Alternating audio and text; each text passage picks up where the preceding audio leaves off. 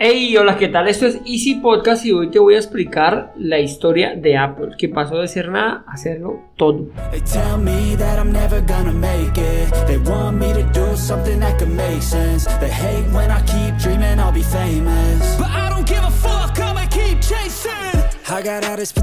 Bienvenidos a Easy Podcast, el podcast, el programa donde hablamos de marketing digital y tecnología en tu idioma. Recuerda que en cuemon.com encontrarás cursos online para emprendedores, todo lo relacionado con el mundo del emprendimiento. Y sin más, comenzamos.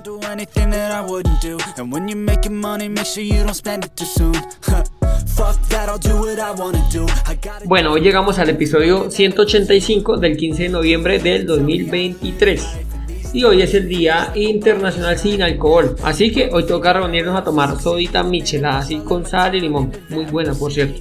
Desde que comencé a hacer la, a hacer la keto, la dieta keto, lo veo incluso en círculos sociales. Y la verdad me va muy bien. No es que extrañe mucho el alcohol. Bueno, bueno, que me voy por las ramas. El alcohol es una bebida muy antigua evidencian de que en el año 7000 antes de Cristo en China ya habían indicios de alcohol en las vasijas encontradas en las vasijas de barro. Se encontraban pues indicios allí de base de arroz fermentado uvas y miel. Así pues este era como el alcohol de ese entonces. Así que hace muchísimo que se conoce el alcohol como bebida pues. El caso es que esto pues también se convirtió en un problema social que causa miles de muertes en todo el mundo y por eso hoy la invitación es a darle un respiro a tu cuerpo del alcohol que entre otras cosas tiene muchas implicaciones que bueno, otro día te contaré que ya veo que complete un par de minuticos. Bueno, ahora sí, como dijo el dermatólogo al grano, hoy quiero explicarte cómo, bueno, venimos en una serie hace 15 días te conté la historia de Windows, hace 8 días la de Linux, hoy le llega el turno a Apple. Eh, Apple pues es la empresa que realmente ha estado así como muy controversial, ¿no? Pasó casi de ir a la quiebra a ser los dueños literal o a dominar el mercado por completo. Todo esto comenzó por allá en el 76 con Steve Jobs, que fue su fundador, y Steve eh, Bosnia, que era el programador. Ambos trabajaron en una planta de Atari y pues aquí se reunieron para cambiar como el mundo ese tan burocrático que estaba, bueno, sí, como tan serio que existía y trasladarlo más al- a la temática o a la cultura de los 60 y los 70 de una libertad de expresión y de creatividad. Aquí crearon eh, el Apple I, que fue un, bueno, no era un computador como tal, eran más como las partes y ellos debían, el que lo compraba debía unirlo, no tenía ni fuente, creo, ni pantalla, por lo tanto, tú como que lo comprabas y lo armabas y bueno, ahí como podías. Sin embargo, fue un éxito, a pesar de su costo de 666 dólares, ojo, allá en el año 70 y punta, y esto lo llevó a preparar o a hacer una versión mejorada que era el Apple II. El Apple II era, pues ya era un computador como tal, el cual tenía un monitor o, o, bueno, podías conectarlo a un televisor, ya tenía teclado, ya tenía la fuente, o sea, ya era un computador como tal. Este, a pesar de que pues era más, más costoso porque llegó a venderse a 1298 dólares, eh, lo impulsó muchísimo a Apple, como te digo, pasaron del Apple 1 al Apple, a Apple 2 y lo llevó al estrellato. A pesar de que era un, un computador caro, porque realmente era muy costoso, lo llevó al, a lo más alto de ventas, incluso sacó a Apple a la bolsa en 1980. Toda esta racha, por decirlo de alguna manera, siguió, siguió y en el 84 Apple lanza el Macintosh. El Macintosh fue uno de los computadores emblemáticos que sacaba Apple ya que tenía integrado la pantalla tenía mouse, tenía pues el, el, computador podía tener ventanas, tenía menús, era más intuitivo, era más amigable, era más entre comillas portátil. Esto fue creado con una campaña junto a una campaña publicitaria que en su momento fue revolucionaria, era un grupo de personas que los tenían ahí como como adoctrinados, por decirlo así, como, como zombies. Llega una mujer y rompe la pantalla y los libera. En las notas del programa te voy a dejar las, el link de, YouTube donde puedes ver este anuncio del 84 donde Apple presenta su Macintosh. Sin embargo, a pesar de que fue muy bueno, o sea, el equipo era genial y todo era espectacular, su precio pues impide que sea un éxito inmediato. El precio para ese entonces, en el 84, era de 2.500 eh, dólares, bueno, 2.495 dólares para ser más exacto. Y esto pues genera muchísima atención en Apple ya que no se obtienen los resultados inmediatos esperados al punto que llevan a la salida de Steve Jobs de la empresa. Cuando sale Steve Jobs de la empresa, em, Apple entra en una pérdida de identidad, ya Apple pierde eh, la creatividad, Apple pierde esa chispa que le aportaba, digámoslo así, Steve Jobs. Eh, además, pues estaba Microsoft allí la competencia con un sistema operativo que era Windows más barato, Apple intentando reaccionar generar Apple 3 sin Steve Jobs recordemos generaliza Newton el Power Mac pero ninguno de estos realmente llegó a hacerle hacerle como un fuerte competidor a IBM a Microsoft que ya estaban allí.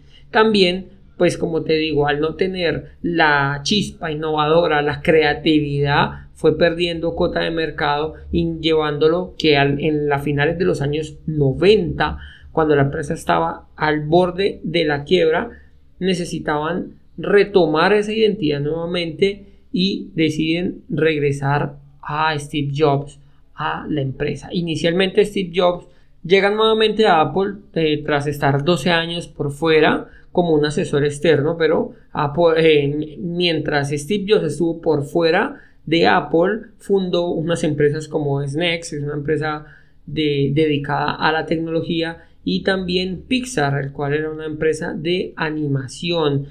Al poco tiempo, Steve Jobs retoma las riendas de Apple para recuperar el espíritu innovador, creativo que siempre ha caracterizado a Apple, incluso desde sus inicios. Lo que hace es simplificar la oferta de los productos y centrarse en la calidad y en el diseño. En la biografía, bueno, en el libro de, Steve Jobs, Wozniak redacta o bueno, explica cómo Steve Jobs incluso llega al punto de del iMac, del lanzamiento del iMac, se pospuso varios meses, creo, porque él quería que detrás, dentro de la carcasa de los iMac, recuerda que los primeros eran coloridos, eran como unas bolitas de colores, tenía que tener la firma de todas las personas que habían estado Em, o que tuvieron que ver con el lanzamiento del iMac. Por lo tanto, esto al parecer trasladó mucho.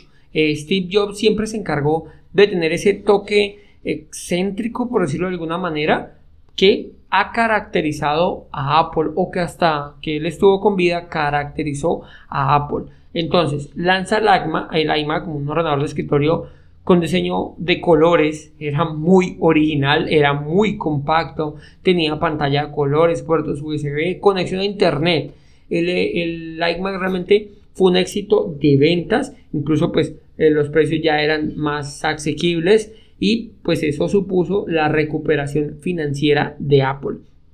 Dentro de su estrategia también está la alianza, alianza con Microsoft por el tema de las compatibilidades y además pues una inversión de 150 millones de dólares por parte de Microsoft.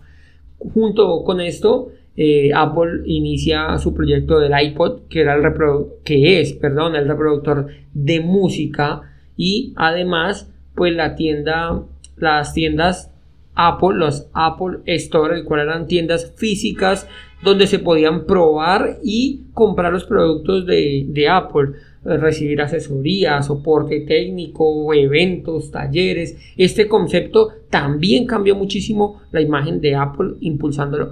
Finalmente, eh, Apple presenta el iPhone, que era un teléfono inteligente revolucionario en su época, realmente. Traía, incorporaba pues el iPod, la cámara, navegador, eh, era un dispositivo de conexión que tenías en tu bolsillo, de comunicación, perdón, que tenías en tu bolsillo.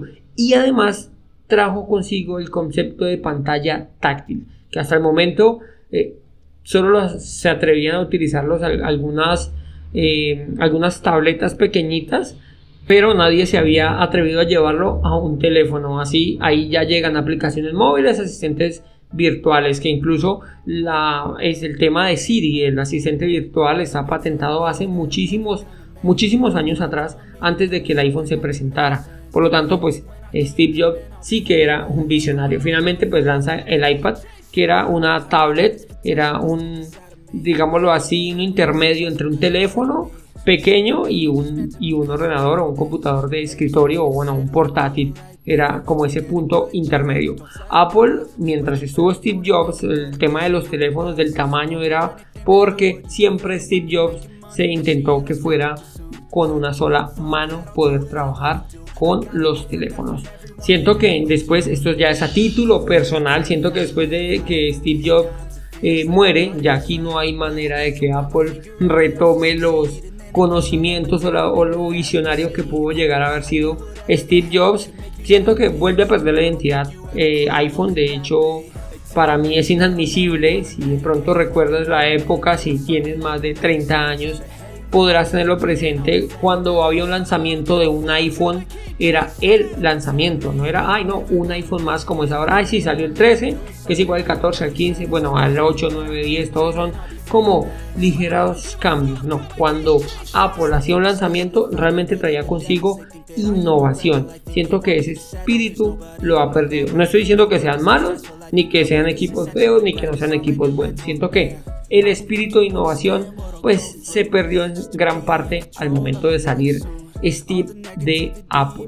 Entonces, esta es una historia, esta es la historia, para mí es una de las mejores historias que hay del mundo de la tecnología, ya que incluye superación y mucha resiliencia. Apple demostró que se puede salir de una crisis con determinación y con audacia, que se pueden crear valores a partir de las necesidades y los deseos de los clientes y que esto puede cambiar el mundo con productos innovadores y que emocionan realmente a la audiencia. Bueno, hasta aquí el episodio de hoy, me pasé un poquito, pero bueno, quiero darte las gracias por escucharme, recordarte de visitar cuemon.com y si te gustó el programa no olvides dejarme las 5 estrellitas en la plataforma que me estás escuchando. Sin más, nos escuchamos el próximo viernes. Chao, chao.